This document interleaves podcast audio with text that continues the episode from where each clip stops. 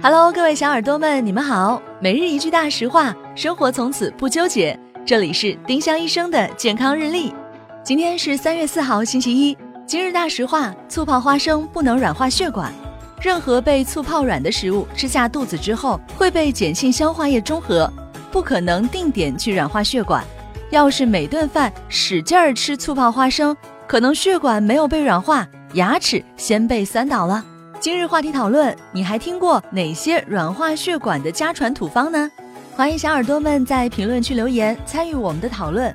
每一周呢，我们都会挑选本周七期节目里评论点赞数最高的一名幸运用户，赠送丁香医生健康日历或者喜马拉雅精美周边一份。